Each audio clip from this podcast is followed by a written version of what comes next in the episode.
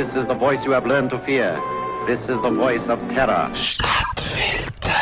Am 27. Juni 1980 ist ein DC-9 von der italienischen Fluggesellschaft Attavia von Bologna auf Palermo unterwegs gewesen. Die Maschine ist mit zwei Stunden Verspätung gestartet. Trotzdem hätte es ein Flug ohne Komplikationen werden. Kein Wülchli am Himmel. Es haben beste Wetterbedingungen geherrscht. Doch ohne Vorwarnung oder ein Notsignal ist die Maschine eine Minute vor der 9 am Abend von der Radarschirm verschwunden. Die Rettungskräfte haben die Trümmer von der Maschine im Mittelmeer gefunden. Alle 77 Passagiere und die vier Crewmitglieder sind tot gewesen. Warum? geht das Flugzeug aus dem heiteren Himmel. Der Ermittler haben zuerst Materialermüdung vermutet, ein Bauteil, wo einfach so versagt hat, aber die Öffentlichkeit hat nie so recht daran glauben, zumal es kurz nach dem Unfall seltsame Todesfälle im Umfeld von dem Atavia-Flug 870 gegeben hat. Der Kommandant von der Luftwaffenbasis von Grosseto ist im August 1980 bei einem Autounfall ums Leben gekommen. Auf der Basis sind zwei Piloten gelandet, wo bei Florenz mit ihrem Kampfjet der Unglücksmaschine begegnet sind. Die beiden Piloten, das sind der Ivo Nutarelli und der Mario Naldini, die sind im August 1988 beim Flugunglück zu Rammstein in Rheinland-Pfalz ums Leben gekommen. Sie hätten eigentlich nur eine Woche später vor einem Untersuchungsausschuss zum Absturz vom Flug 870 müssen ihre Aussage machen. Im Januar 1983 ist der Kommandant der Radarstation Poggio Ballone am Herzversagen gestorben. Er hat in der Nacht vom Unglück Dienst gehabt.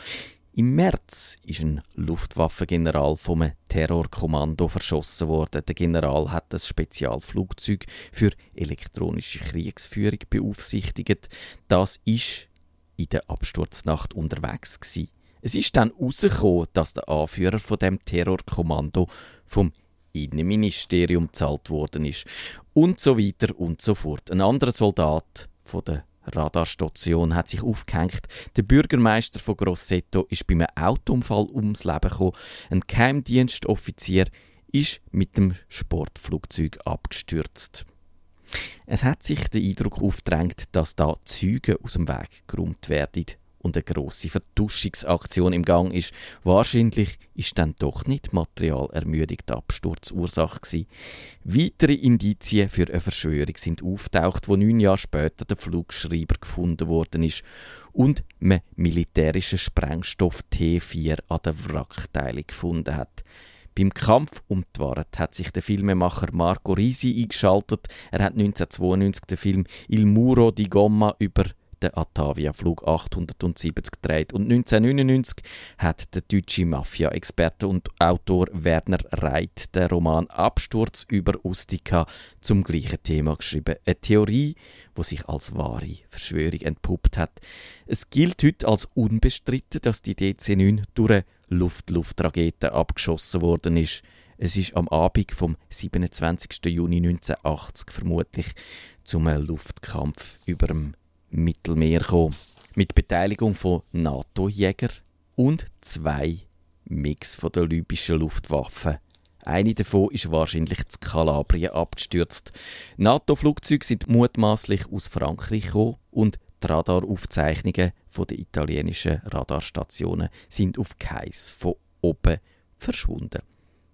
Was genau passiert ist, das liegt im Dunkeln. Vielleicht sind die beiden libyschen Mix auf dem Weg nach Jugoslawien gewesen, wo sie hätten sollen gewartet werden.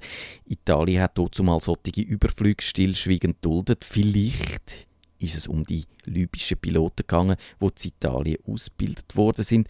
Allenfalls haben auch die Israeli die Maschine abgeschossen, weil sie vermutet haben, es werde Uran in Irak transportiert. Das behauptet jedenfalls ein italienischer Enthüllungsjournalist. Im Zentrum der populärsten Theorie steht allerdings der Muammar al-Gaddafi. Der libysche Diktator ist damals auf dem Weg zum Staatsbesuch auf Polen. Gewesen. Eine willkommene Gelegenheit für die Amerikaner oder die Franzosen, den Tyrann aus dem Himmel zu schiessen.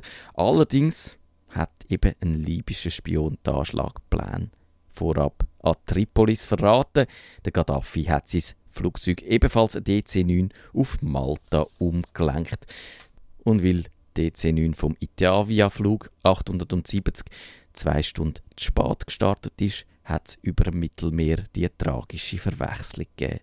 Der Diktator ist davongekommen und 81 Menschen haben als zufällige Opfer müssen ihr Leben lassen. Vier Generäle, die Indizien haben verschwinden lassen, sind wegen Hochverrat vor Gericht gestellt worden und die offizielle Untersuchung läuft nach wie vor. Es gibt also Hoffnung, dass bei dieser italienischen Verschwörungstheorie die ganze Wahrheit noch ans Licht kommt.